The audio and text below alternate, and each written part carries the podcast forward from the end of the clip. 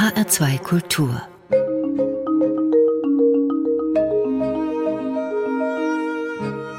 Doppelkopf mein Name ist Thomas Blaul und ich begrüße ganz herzlich am Doppelkopftisch die Historikerin Jutta Zwilling.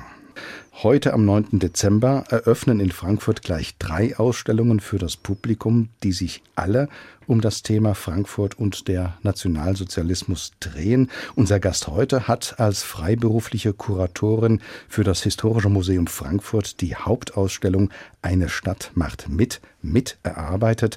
Welche sind denn die beiden anderen Ausstellungen, Frau Zwilling? Also das Stadtlabor hat eine Ausstellung erarbeitet auf Spurensuche im Heute. Die läuft auch genauso lang wie die Hauptausstellung Eine Stadt macht mit, nämlich beide beginnen heute und gehen bis zum 11. September im nächsten Jahr. Und das äh, Junge Museum im Historischen Museum hat eine Ausstellung erarbeitet, die heißt Nachgefragt Frankfurt und der NS und die läuft auch etwas länger und zwar bis zum 23. April. Die Ausstellungen äh, sind ganz unterschiedlich entstanden. Wir haben im Prinzip in einem traditionellen Kontext die Ausstellung erarbeitet als Wissenschaftler die Stadtlaborausstellung auf Spurensuche ist eine Ausstellung, die mit Frankfurter Bürgerinnen und Bürgern entstanden ist. Das ist ein partizipatives Projekt und das erforscht individuelle Zugänge zur NS-Geschichte und schaut, äh, was sich noch in der Stadt befindet an Spuren des NS. Es sind 30 Frankfurterinnen daran beteiligt gewesen und die Ausstellung im Jungen Museum, die sich natürlich vor allen Dingen an junge Besucher ab zehn Jahren richtet, die widmet sich inhaltlich äh, vor allen Dingen den Themen, die die Jugend ausgemacht haben, Schule, Familie, auch Erfahrungen mit dem Krieg oder auch Spielen und wie man auf die Zeit als Kind reagiert hat. Und da werden Zeitzeuginnen befragt und es wird aber auch dargestellt, wie sich das Leben der Jugendlichen gestaltet hat. Dann gehen wir mal zur Hauptausstellung Eine Stadt macht mit. Sie haben sie miterarbeitet, die, wie gesagt, nochmal heute und bis September nächsten Jahres im Historischen Museum Frankfurt zu sehen ist. Wie ist die Ausstellung denn aufgebaut? Was gibt es da alles zu sehen? Also die Ausstellung ist im Sonderausstellungsraum im Historischen Museum unten im Tiefgeschoss zu sehen. Das sind 900 Quadratmeter Fläche. Das ist also sehr, sehr groß. Und wir haben sehr viele Dinge gefunden und zeigen zwischen 600 und 700 Exponaten. Der Hauptgliederungspunkt der Ausstellung sind 19 typisch städtische Orte. Orte, die natürlich ganz zentral sind für eine Stadt wie Frankfurt. Das Rathaus, es gibt die Universität, das Gericht, Unternehmen, Zuhause, Parteibüro und vieles mehr. Und wir erforschen in jedem äh, dieser Orte die Zeit vor 33, punktuell, natürlich die Zeit während 33 bis 45, aber auch punktuell wieder die Nachgeschichte bis zum Teil bis heute. Also beim Ort Polizei beispielsweise geht es auch um die ja, rechten äh, Tendenzen in der Polizei. Es geht aber auch darum, dass heute die Polizei NS-Symbole sicherstellen und aus dem Verkehr ziehen muss. Und da haben wir von der Polizei bekommen einen Nachlass, der anonym abgegeben worden ist. Der besteht aus sehr, sehr vielen Einzelpositionen mit Nazi-Devotionalien. Und da haben wir ein paar Sachen ausgewählt, die wir zeigen. Aber die werden jetzt dann nicht äh, so gezeigt, dass man das Gefühl hätte, sie werden schön präsentiert und in der früheren Art, sondern sie werden als Asservaten gezeigt mit der Nummer daneben.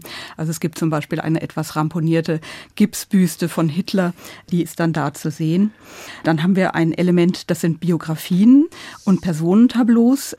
Da gehen wir auf einzelne Personen ein und schildern ganz kurz, was die während der NS-Zeit erlebt haben. Das können Opfer sein, Verfolgte sein, das können Widerstandskämpfer sein, das können aber auch natürlich die Akteure des NS gewesen sein. Also natürlich gibt es eine Biografie zum Oberbürgermeister Friedrich Krebs oder es gibt auch dann für die Zeit danach eine Biografie von äh, Henry Ormond, die zweifach auftaucht. Das ist ein Rechtsanwalt gewesen, der fliehen musste, der ist 38, 39 ist er nach England emigriert, ist dann als Armeeangehöriger wieder zurückgekommen und äh, hat dann den Wollheim-Prozess, das war der erste Zwangsarbeiter, der gegen IG Farben geklagt hat auf Entschädigung und äh, mit Hilfe seines Rechtsanwalts, dieses Henry Ormond, Recht bekommen hat. Also dieses Spektrum der Personen, die wir in den Biografien vorstellen, ist sehr, sehr breit. Dann gibt es eine extra Spur, die uns sehr wichtig war. Also diese Ausstellung ist entstanden in Zusammenarbeit mit bürgerschaftlichen Initiativen hier in Frankfurt. Es gab im Vorfeld der Ausstellung eine Tagung und bei dieser Tagung waren einerseits Menschen eingeladen, die in anderen Städten ähnliche Ausstellungen gemacht haben, aber es waren auch Initiativen hier aus Frankfurt eingeladen, zum Beispiel Jüdisches Leben oder zu den Initiativen für Sinti und Roma und so weiter. Und die haben auch ihre Wünsche formuliert, was sie in der Ausstellung haben möchten. Und unter anderem war der Studienkreis Deutscher Widerstand zu Gast. Und äh, die haben sich auch gewünscht, dass wir den Widerstand thematisieren. Da muss man einfach sehen, dass die Widerständler nach 45 oft als Nestbeschwutzer galten. Und äh, da war der Wunsch halt auch, dass wir das äh, akzentuieren. Insofern gibt es eine Widerstandsspur, die heißt Contra. Da können Biografien zu sehen sein, es können auch Exponate sein oder es gibt auch Hörstationen. Ein Beispiel wäre der Polizeimeister Kaspar, der ist natürlich in Frankfurt relativ bekannt. Der hat äh, der Familie von Valentin Sänger geholfen, dadurch, dass er die Meldeunterlagen gefälscht hat und die Religionszugehörigkeit entfernt hat, in Frankfurt zu überleben als jüdische Familie. Das ist da als Tondokument zu hören, als ein Beispiel. Dann haben wir ein weiteres Element, eine Chronologie. In der Chronologie sind wichtige Daten enthalten, die Gesetze umfassen oder auch was in anderen Städten oder an anderen Orten gleichzeitig passiert ist, so dass man sehen kann, wo Frankfurt Vorreiter gewesen ist in nationalsozialistischen Zielen wir haben mehrere Filme, darunter auch Filme, die noch nie gesehen worden sind. Den ersten Farbfilm zum Beispiel, den es über Frankfurt gibt. Das hat ein amerikanischer Tourist, hat 1933 einen äh, NS-Aufmarsch gefilmt und der ist farbig, der Film, der ist sehr interessant. Und als letztes, äh, was ich noch erwähnen möchte, gibt es halt eine digitale Topografie, in der man nach konkreten Adressen recherchieren kann. Darauf werden wir noch kommen, auf diese digitale Topografie. Das klingt ja alles wirklich sehr spannend in dem Sinne auch, dass es wirklich sehr vielfältig ist. Jetzt haben Sie vorhin diese 19 Orte genannt, Frau Zwilling, und einen ja schon ein bisschen dargestellt, die Polizei. Lassen Sie uns doch ein paar davon herausgreifen. Zum Beispiel den Ort, wo Kommunalpolitik gemacht worden ist, das Rathaus. Also mir war beim Rathaus wichtig, erstens mal zu zeigen, dass es eine Zeit vor 33 natürlich gegeben hat und die ist in Frankfurt sehr besonders. Wir hatten in Frankfurt mit Ludwig Landmann den ersten jüdischen Oberbürgermeister im gesamten Deutschen Reich. Landmann hat ein sozialutopisches Regierungsprogramm durchgezogen, das die sehr bekannten Mai-Siedlungen umfasste, aber auch eine wirtschaftliche und infrastrukturelle und auch kulturpolitische Entwicklung der Stadt forciert hat, äh, die sie in die Moderne geführt hat. Und das hat natürlich sehr viel Geld gekostet. Frankfurt war die am zweitmeisten verschuldete Stadt in Deutschland dadurch. Und das gab natürlich sehr viele Angriffspunkte auch für die Nazis und für deren Kritik. Insofern ist Landmann und seinem Programm ein kleines Einstiegskapitel gewidmet, um einfach sich nochmal die Situation zu vergegenwärtigen, wie es vorher gewesen ist. Sehr interessant finde ich, es gibt ein Personentableau am Anfang von diesem Ort. Da sind die sogenannten Beigeordneten, das sind im Prinzip die Dezernenten zu sehen. Und da ist es sehr spannend. Es gab acht Dezernenten, in der NS-Zeit dann nur noch sieben, einschließlich des Oberbürgermeisters und des Bürgermeisters. Und von denen sind fünf gar nicht ausgewechselt worden. Das heißt, fünf sind aus der Weimarer Republik in der NS-Zeit weiter Dezernenten geblieben. Und der eine oder andere ist sogar in der Nachkriegszeit noch in Amt und Würden geblieben. Manche nicht als Dezernenten, sondern wie der Bruno Müller als Leiter der Stiftungsabteilung. Aber an diesem Punkt sieht man ziemlich deutlich, dass es erfolgreichen Nationalsozialismus, wenn ich das mal so in Anführungsstrichen sagen kann, also in der ganzen Umsetzung dessen, was die Nazis machen wollten, durchaus möglich ist, auch ohne Nazis. Einige dieser Dezernenten sind der NSDAP beigetreten, aber gar nicht alle. Und im Prinzip haben alle an diesen Verbrechen mitgewirkt. Und das kann man an diesem Ort ziemlich gut sehen. Sehr wichtige Punkte. Es ist die antisemitische Stadtpolitik, die der Krebs umgesetzt hat. Das ist der Oberbürgermeister gewesen damals, Friedrich Krebs. Der hat schon, bevor es überhaupt dafür eine rechtliche Grundlage gab, die jüdischen Mitarbeiterinnen, Beamtinnen und äh, Arbeiterinnen der Stadtverwaltung kündigen lassen. Und zwar ohne Pensionsansprüche. Es war zweieinhalb Wochen, bevor es dann das Gesetz zur Wiederherstellung des Berufsbeamtentums gab. Und der hat auch gesagt, wir müssen alle Verträge mit allen jüdischen Lieferanten kündigen. Ein anderer sehr wichtiger Punkt ist, dass die Stadtverwaltung Geld bereitgestellt hat, um sich selbst zu bereichern. Also das ist ein ganz wichtiger Punkt im NS insgesamt. Das ist eine gigantische Umverteilungsmaschinerie gewesen, der Nationalsozialismus. Wir müssen bedenken, in Frankfurt war der höchste Anteil relational äh, im ganzen Reich äh, jüdischer Bevölkerung zur nichtjüdischen Bevölkerung. Und insofern gab es hier sehr, sehr viele jüdische Unternehmen, sehr, sehr viele Immobilien, die Juden gehört haben und Kunstgegenstände, Bibliotheken und dergleichen mehr. Und an all dem haben sich viele Menschen in der Stadt bereichert, aber auch die Stadtverwaltung. Also die Stadtverwaltung hat tatsächlich dann ihre Mitarbeiter vom Museum zum Beispiel losgeschickt, um Kunstgegenstände zu erwerben. Und sie hat unglaublich viele Immobilien, äh, mindestens 170 Immobilien erworben. Ein Barfußhistoriker hatte mal ausgerechnet, dass die Fläche dessen, was an Immobilien erworben wurde äh, von der Stadt, praktisch die Fläche insgesamt innerhalb des Anlagenrings umfasst hat. Also es sind riesige Flächen und es ging um sehr, sehr viele Einzelimmobilien und auch herausragende Immobilien. Also beispielsweise das Grüneburg-Schlösschen, was heute der Grüneburg-Park ist. Das Schlösschen ist im Krieg getroffen worden von der Bombe und ist dann abgetragen worden nach 45. Aber das ist damals gekauft worden. Da hat damals die Familie Goldschmidt-Roth Rothschild noch selbst drin gewohnt.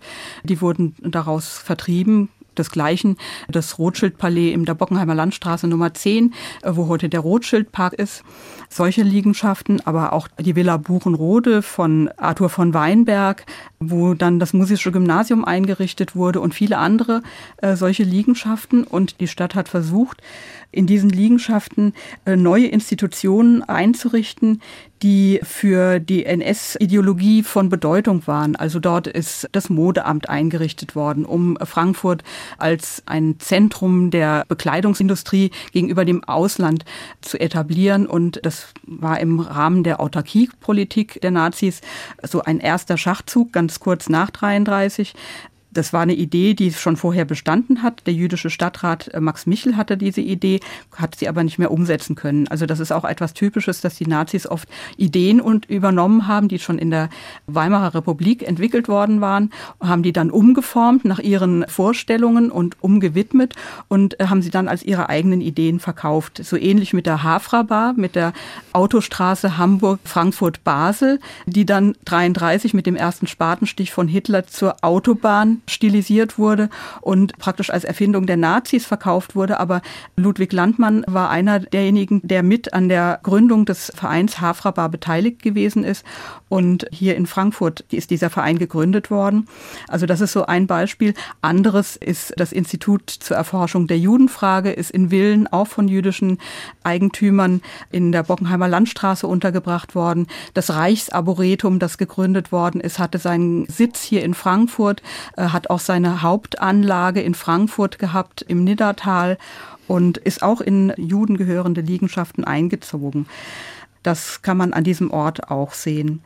Frankfurt und der NS, eine Ausstellungsreihe an drei Frankfurter Orten, die heute für das Publikum eröffnet worden ist. Im Zentrum die Ausstellung Eine Stadt macht mit im Historischen Museum der Stadt. Wir werden gleich weiterreden über den Nationalsozialismus in Frankfurt und die Zeit danach. Zuvor hören wir aber den ersten Musikwunsch. Und Frau Zwilling, da nehmen Sie uns mit vom Main an die Donau. Was hören wir dann? Wir hören Georg Kreisler, Weg zur Arbeit. Ich habe das Lied zum ersten Mal gehört, bewusst gehört, in äh, Wien im wirklich sehr, sehr gut kuratierten jüdischen Museum. Dort kann man eine Fernseheinspielung davon sehen.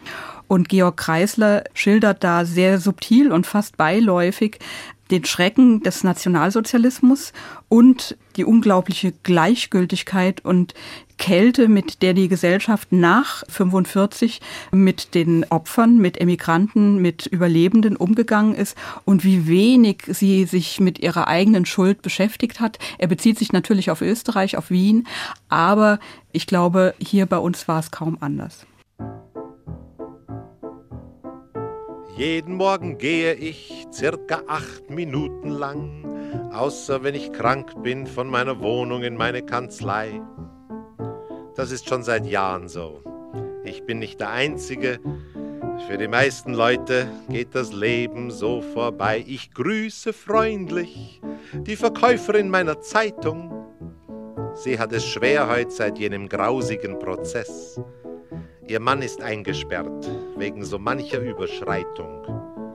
Sie wurde freigesprochen, denn sie war nicht in der SS, obwohl sie wusste, was da vorging. Und ich grüße ebenso den Friseurgehilfen Navratil, der auch in der SS war. Oder war es die SA? Einmal hat er angedeutet, während er mir die Haare schnitt, was damals in Dachau mit dem Rosenblatt geschah. Er war erst 20, zwölf Jahre jünger als der Rosenblatt.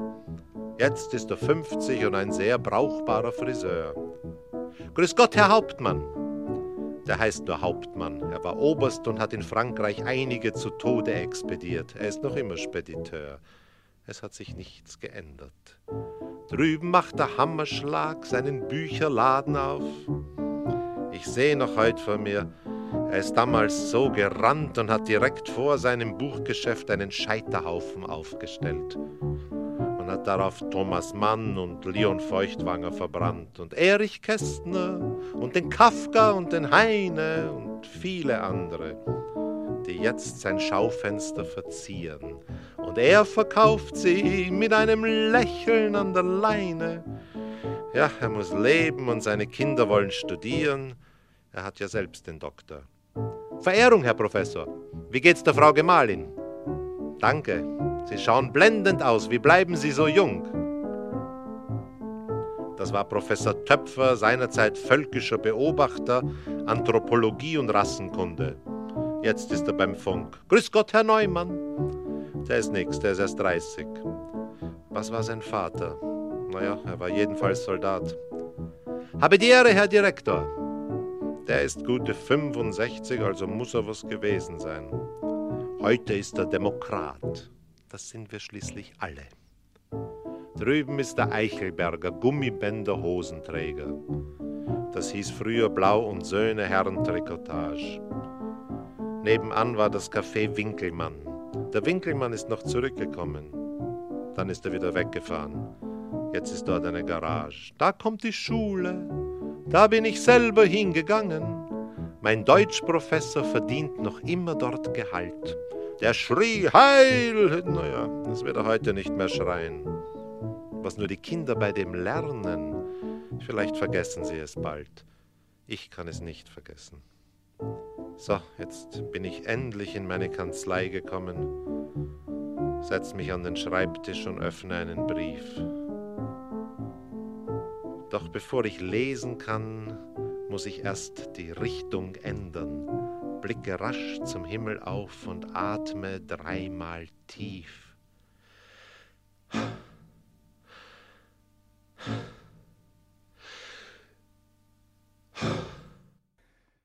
Das war Georg Kreisler mit Weg zur Arbeit, gewünscht von der Historikerin Jutta Zwilling, heute zu Gast im Doppelkopf in HR2 Kultur. Mein Name ist Thomas Plaul. Weg zur Arbeit. Das räumliche Element in diesem Lied passt zu einem wichtigen Bestandteil der Ausstellung Frankfurt und der NS Eine Stadt macht mit, nämlich zu der digitalen Topographie, die dort zu sehen und ja auch zu berühren ist. Was hat es denn mit dieser digitalen Topographie auf sich, Frau Zwilling?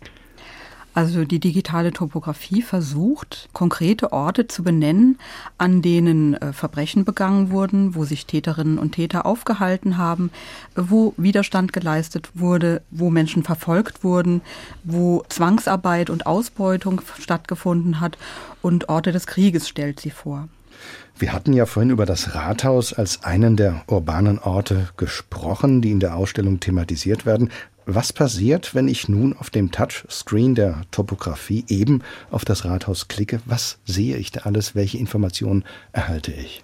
Also es ploppt ein Fenster auf mit einem Text, in dem über die Dinge informiert wird, die im Rathaus entschieden worden sind, die zu dem Verfolgungszusammenhang dazugehören. Also beispielsweise, dass der Oberbürgermeister Krebs gewünscht hat, dass die Synagogen so schnell als möglich abgerissen werden oder dass im Rathaus auch beschlossen worden ist, dass Juden nicht mehr ins Schwimmbad dürfen, dass sie nicht mehr ins Theater gehen dürfen und so weiter. Und daneben ploppt auch sofern vorhanden, ein Foto auf, so dass man einen äh, visuellen Eindruck bekommt von dem Gebäude, wie es damals ausgesehen hat. Also es sind um die 2500 Adressen in dieser Topografie gespeichert und wir haben für rund 600 Adressen auch Abbildungen finden können. Wenn man bedenkt, dass viele ganz normale Gebäude dabei sind, die vorher Jüdinnen und Juden gehört haben und die dann verkauft werden mussten unter Zwang.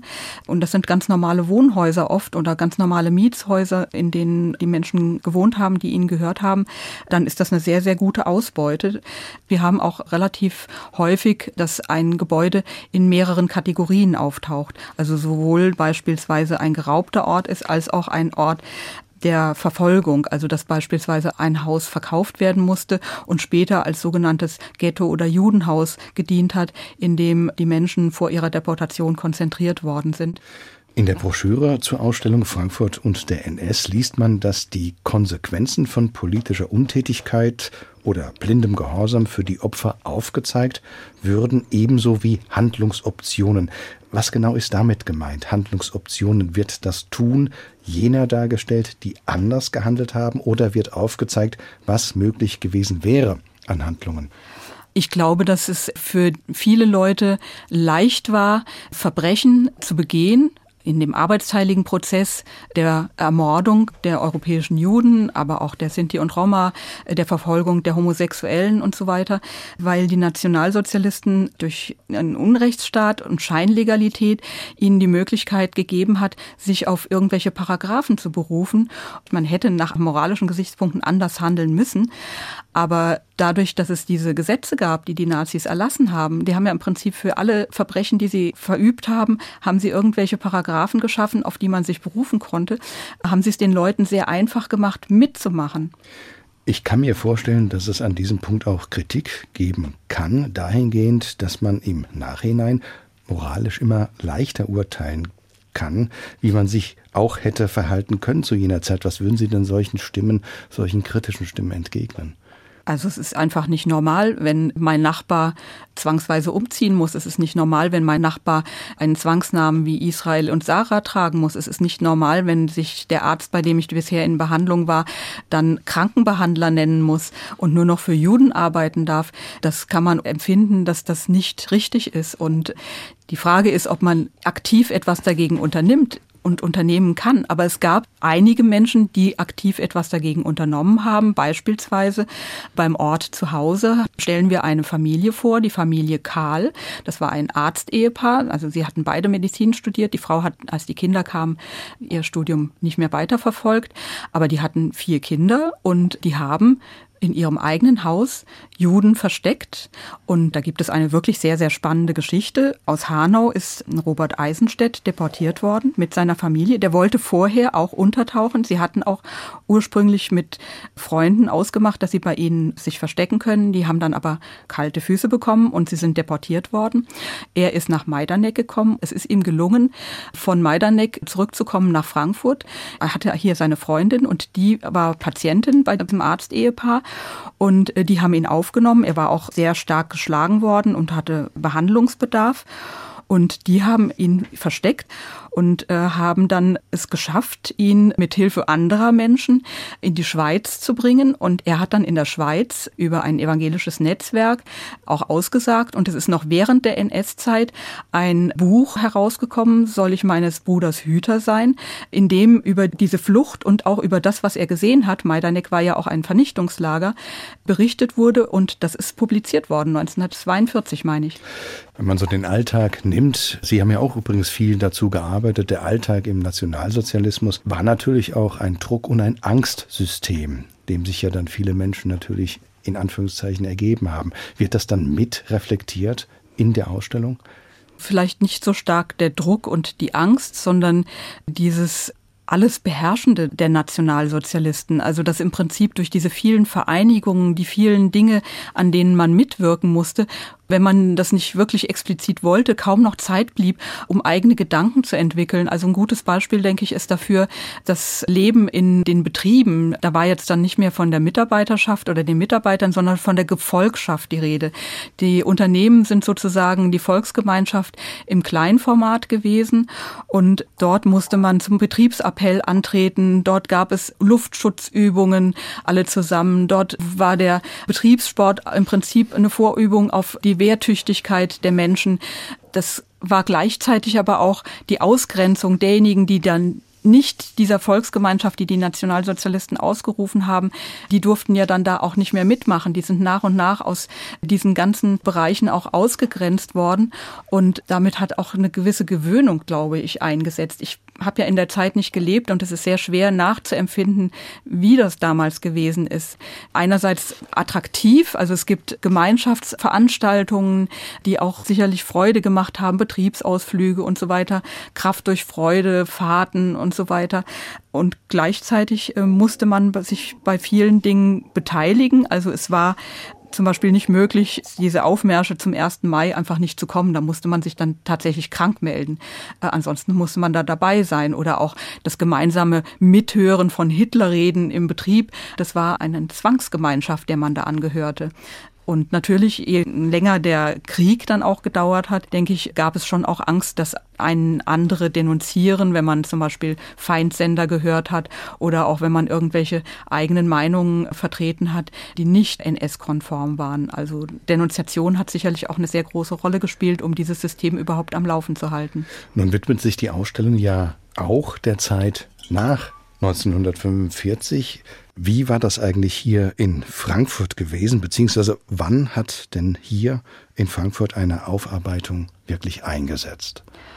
Frankfurt ist ja von den Amerikanern am 29. März 1945 befreit worden und die haben natürlich sofort mit der zwischen den Alliierten vereinbarten Entnazifizierung begonnen. Das bedeutete, alle mussten einen Meldebogen ausfüllen mit über 100 Fragen. Zuerst haben die Amerikaner die Entnazifizierung durchgeführt, dann wurde das an deutsche Stellen übergeben. Und das war natürlich ein erster Versuch, diejenigen, die als Nazis an dem System beteiligt waren, äh, herauszufischen und auch aus führenden Positionen wieder zu entfernen. Also was gerade zum Beispiel in der Industrie der Fall gewesen ist oder auch im öffentlichen Dienst. Also alle, die NSDAP-Mitglied gewesen sind, wurden entfernt. Aber das ist natürlich ein sehr formaler Ansatzpunkt. Also wirkliche Verbrecher, wenn sie sich gut irgendwie durchlaviert haben, die konnten trotzdem im Dienst bleiben. Ein Beispiel ist wieder bei der Polizei. Da gibt es einen Herrn Himmelheber, der war der Lagerleiter des Zwangslagers für Sinti und Roma, hat dort die Leute äußerst brutal behandelt. Der war Polizist schon in der Weimarer Republik während der NS-Zeit und weil er nicht NSDAP-Mitglied war, war er auch wieder Polizist praktisch nahtlos nach 45. Also da gab es dann einfach auch nicht so viel Bewusstsein, da genau nachzuschauen. Ein Argument war, uns bricht die ganze Verwaltung, unsere Wirtschaft bricht zusammen, wenn wir all diese wunderbaren Experten nicht weiterhin im Amt behalten.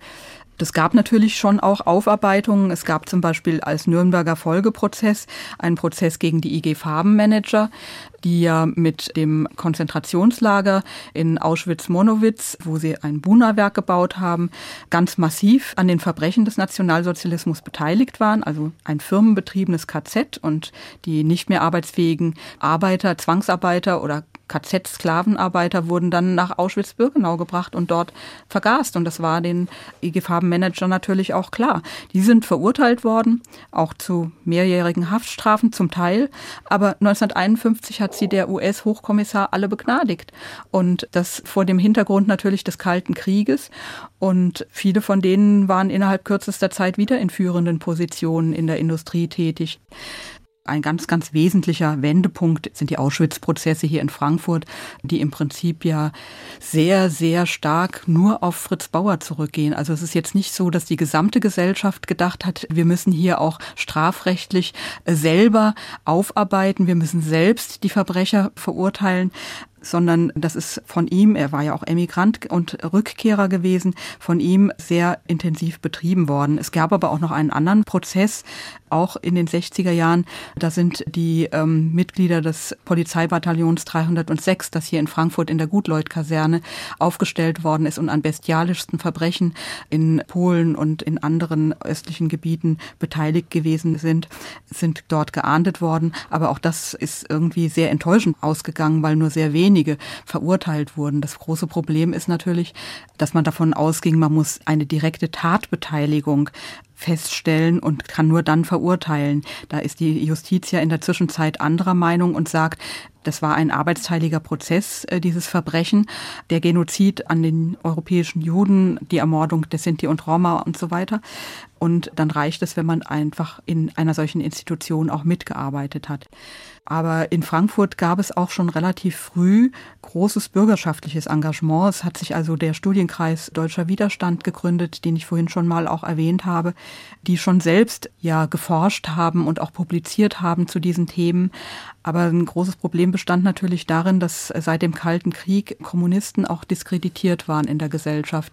Und das, was sie dann aufgearbeitet und publiziert haben, stand dann oft in dem Verdacht, dass sie sich für den Kommunismus einsetzen. Und es wurde weniger gesehen der Antifaschismus, den sie thematisiert haben, sondern vor allen Dingen der Kommunismus, vor dem die Gesellschaft halt Angst gehabt hat. Und ein, ein anderer Grund, denke ich, für die schleppende Aufarbeitung besteht darin, dass es halt so sehr viele Profiteure gegeben hat. Äh, ich habe vorhin erwähnt, wie viele allein Gebäude, Immobilien an andere Menschen gegangen sind und viele sind ja dann auch nicht mehr wirklich zurückgegeben worden. Zwar wurden diejenigen, denen diese Liegenschaften vorher gehört hatten, entschädigt, aber entweder waren sie ermordet und konnten nicht zurückkommen und ihre Erben vielleicht waren emigriert, wollten auch nicht mehr zurückkommen. Insofern gab es ganz viele Leute, die auch gar kein Interesse an einer Aufarbeitung hatten. Diejenigen, die die Position von ihrem Kollegen eingenommen haben, diejenigen, die den Hausrat gekauft hatten, der auf Versteigerungen von Juden, also von den Deportierten zu erstehen war, die hatten ja gar kein Interesse daran, über diese Themen zu sprechen. Und das ist eigentlich auch dann ein Prozess gewesen im Rahmen der 68er Bewegung, dass die jungen Leute gefordert haben, dass man darüber spricht und haben ihre Väter- und Müttergeneration gefragt, was ist da eigentlich passiert und was habt ihr eigentlich in dieser Zeit gemacht? Es hat sich, so banal das klingt, natürlich viel getan in Deutschland seit dieser Zeit, auch in Frankfurt. Und dass es diese Ausstellung auch in dieser vielfältigen und wissensgetränkten Form ja überhaupt gibt, ist ja auch ein Beleg dafür, für diesen kritischen, selbstkritischen Umgang mit dem Thema. Und daran hat auch unser heutiger Doppelkopfgast mitgewirkt. Denn Jutta Zwilling hat bereits einige Ausstellung kuratiert zum Thema Frankfurt und das Dritte Reich mit Zeitsprung Konto für Geschichte. So heißt Ihre Agentur. Es ist im Grunde eine historische Agentur. Frau Zwilling, jetzt bewegen Sie sich ja nicht nur in Frankfurt. Wien hatten wir vorhin bereits genannt. Sie sind auch oft in Italien. Wie sieht es denn da aus mit rechten Bewegungen heutzutage? Naja, das ist ja aus der Presse relativ bekannt. Es gibt die äh, Lega Nord, die sehr hohe Stimmenanteile hatten. Die letzten Kommunalwahlen äh, waren wieder besser. Und da hatten auch ja sowas ähnliches wie die Sozialdemokraten wieder mehr Stimmen bekommen. Aber gerade stand in der Zeitung, dass Berlusconi daran denkt, zurückkommen zu wollen. Das ist jetzt kein richtiger Rechter, aber äh, der hat natürlich dafür gesorgt, dass in Italien ja die politische Kultur im Prinzip ja sich kannibalisiert hat, ja. Und wenn man bedenkt, dass es früher mal also wirklich eine starke kommunistische Partei dort gab, äh, die auch wirkliche sozialreformischere Ziele verfolgt hat, dann ist das schon wirklich ein Trauerspiel, was in Italien passiert. Die Frage nach Italien hat natürlich einen Grund. Es ist eine Brücke zu Ihrem zweiten Musikwunsch. Alles andere als rechts war der italienische Musiker Fabrizio De André, ein Stück aus dessen Repertoire haben Sie sich als zweiten Musikwunsch ausgesucht. Frau Zwilling, was hören wir dann von ihm? Wir hören Bocca di Rosa. Das ist ein sehr fröhliches, lebenslustiges Lied und äh, mir gefällt es deswegen so gut, weil ich also auch sehr, sehr gerne Partys feier und tanze und äh, das ist ein tolles Lied, auf das man wirklich gut tanzen kann und dazu äh, ja, ist es halt einfach richtig fröhlich.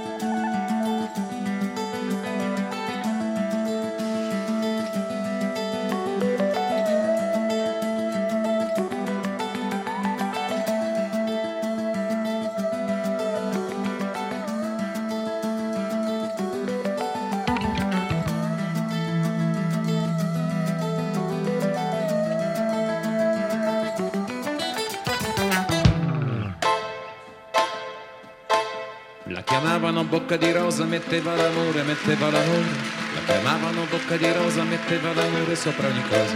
Appena scesa alla stazione del paesino di Sant'Ilario, tutti s'accorsero con uno sguardo che non si trattava d'un missionario. C'è chi l'amore lo fa per noia, chi se lo sceglie per professione, bocca di rosa nell'uno nell'altro, lei lo faceva per passione. La passione spesso conduce a soddisfare le proprie voglie, senza indagare se il concupito ha il cuore libero oppure moglie. Così che da un giorno all'altro Bocca di Rosa si tirò addosso l'ira funesta delle cagnette a cui aveva sottratto l'osso. Ma le comari d'un paesino non brillano certo in iniziativa, le contromisure fino a quel punto si limitavano all'invettiva.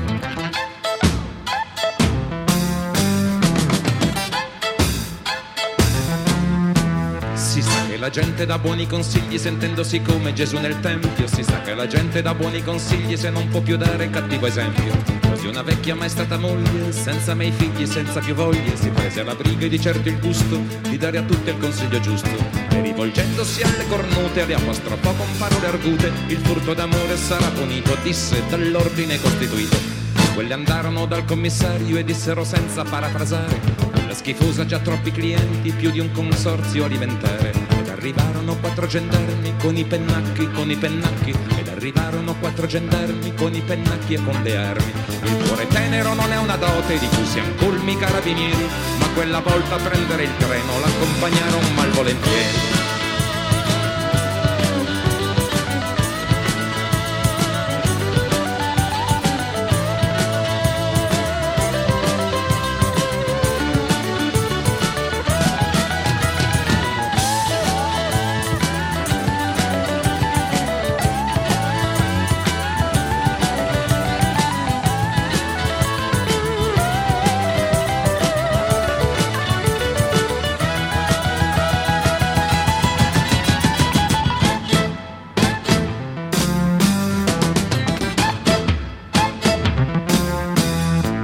Stazione c'erano tutti, dal commissario al sacrestano. Alla stazione c'erano tutti, con gli occhi rossi e il cappello in mano. A salutare chi per un poco, senza pretese, senza pretese. A salutare chi per un poco, portò l'amore nel paese.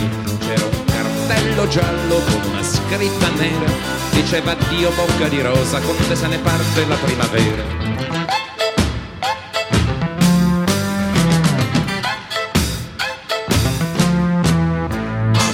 Notizia un po' originale, non ha bisogno di alcun giornale. Come una freccia dall'arco scocca, vola veloce di bocca in bocca. Alla stazione successiva, molta più gente di quando partiva. Chi manda un bacio, chi getta un fiore, chi si prenota per due ore. Persino il parroco che non disprezza tra un miserere e un'estremunzione. Il bene effimero della bellezza la vuole accanto in processione. Con la Vergine in prima fila e bocca di rosa poco lontano. Si porta a spasso per il paese l'amore sacro e l'amor profano.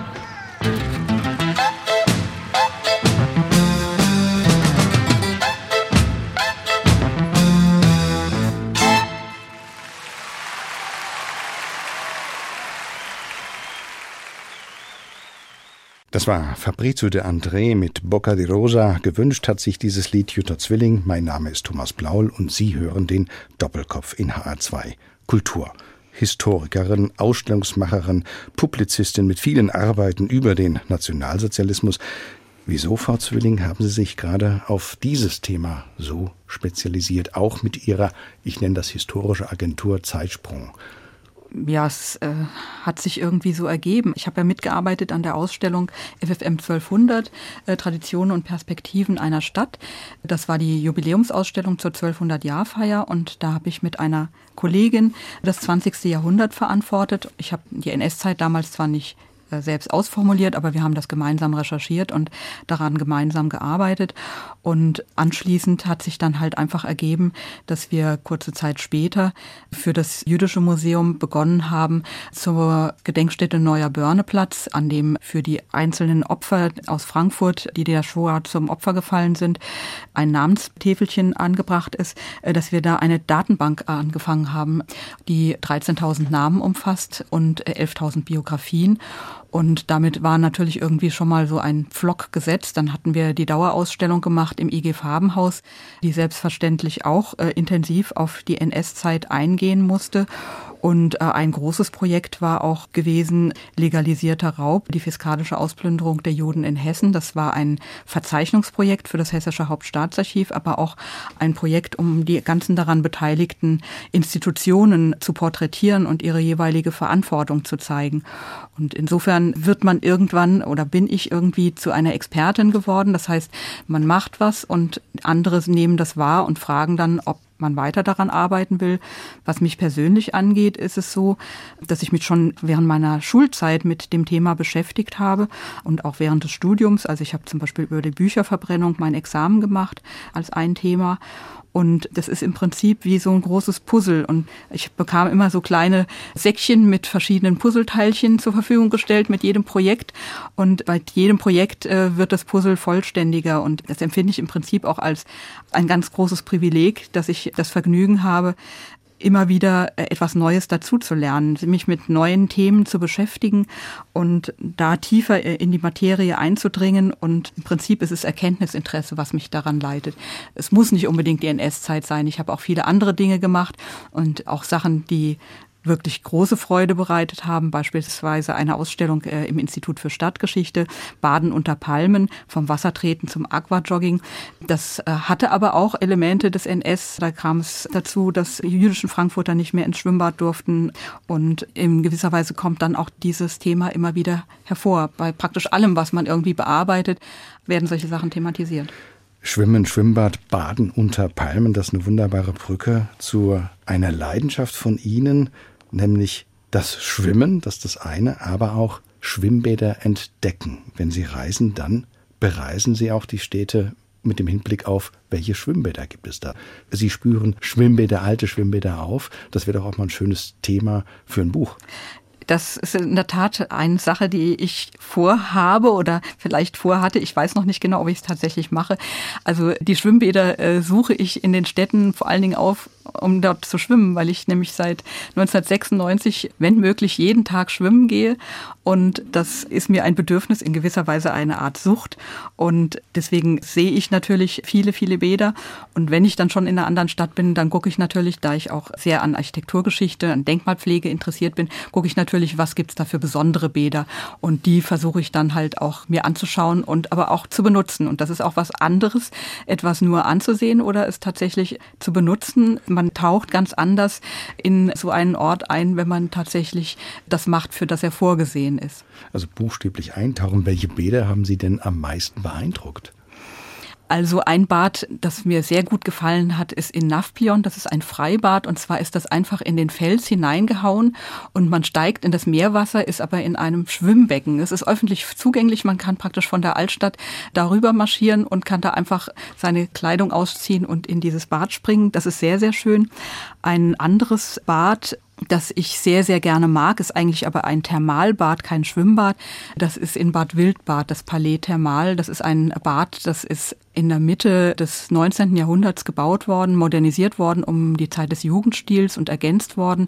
Und das ist, war geschlossen und ist dann aber tatsächlich nochmal als Staatsbad renoviert worden und ein wunder, wunderschöner Badetempel, der ganz, ganz herrlich ist. Man sieht auch, wie weit Sie den Bogen spannen von Nafplion in Griechenland jetzt zurück nach Deutschland. Also Ihre Reisen stehen, ich sage jetzt nicht im Zentrum stehen die Schwimmbäder, aber es ist immer ein ganz wichtiger Aspekt da ich ja jeden Tag schwimmen gehe, muss ich ja jeden Tag ein Schwimmbad irgendwo aufsuchen. Und eins, das ich auf jeden Fall noch nachschieben muss, ist das Gänsehäufelbad in Wien, das auf einer kleinen Insel äh, in der alten Donau liegt und wo man die Möglichkeit hat, entweder in der Donau zu schwimmen oder in den wunderbaren großen Schwimmbecken, die die dort eingerichtet haben. Es gibt sogar ein Wellenbecken äh, dort und es ist auch eine sehr schöne Architektur aus, ja, ich glaube aus den 50er Jahren mit gigantischen Umkleidekabinen, die äh, ja wirklich sehr eindrucksvolle Architektur haben und sogenannten Kabanen, wie das die Wiener nennen.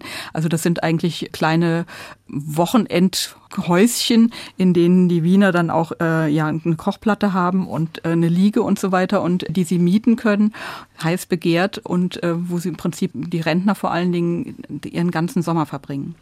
Die Historikerin und Schwimmerin und Schwimmbadentdeckerin Jutta Zwilling heute zu Gast im HR2 Doppelkopf. Sie hat mitkuratiert die Ausstellung Frankfurt und der NS, eine Stadt macht mit, die heute ihre Toren im Historischen Museum der Stadt Frankfurt geöffnet hat. Zum Schluss unserer Sendung nimmt uns unser Gast mit in den hohen Norden Europas. Vorhin waren wir ja südlich von uns unterwegs gewesen in Österreich und Italien. Wen oder was haben Sie uns zum Schluss der Sendung denn mitgebracht, Frau Zwilling? Jan Gabarek, Gula Gula. Gula Gula, das ist eine Komposition einer samischen Musikerin Marie Bonnet, die sie unter anderem auch mit ihrem norwegischen Landsmann Jan Gabarek gespielt hat. Wir aber hören die Version von Jan Gabarek and Group, an der auch solch illustre Musiker wie etwa Rainer Brüninghaus und Eberhard Weber mitgewirkt haben. Sie stammt aus dem Album I Took Up the Runes und mit diesen nordischen Klängen geht der Doppelkopf in H2 Kultur heute zu Ende. Gast im Studio war Jutta Zwilling, ihr Gastgeber Thomas Plaul.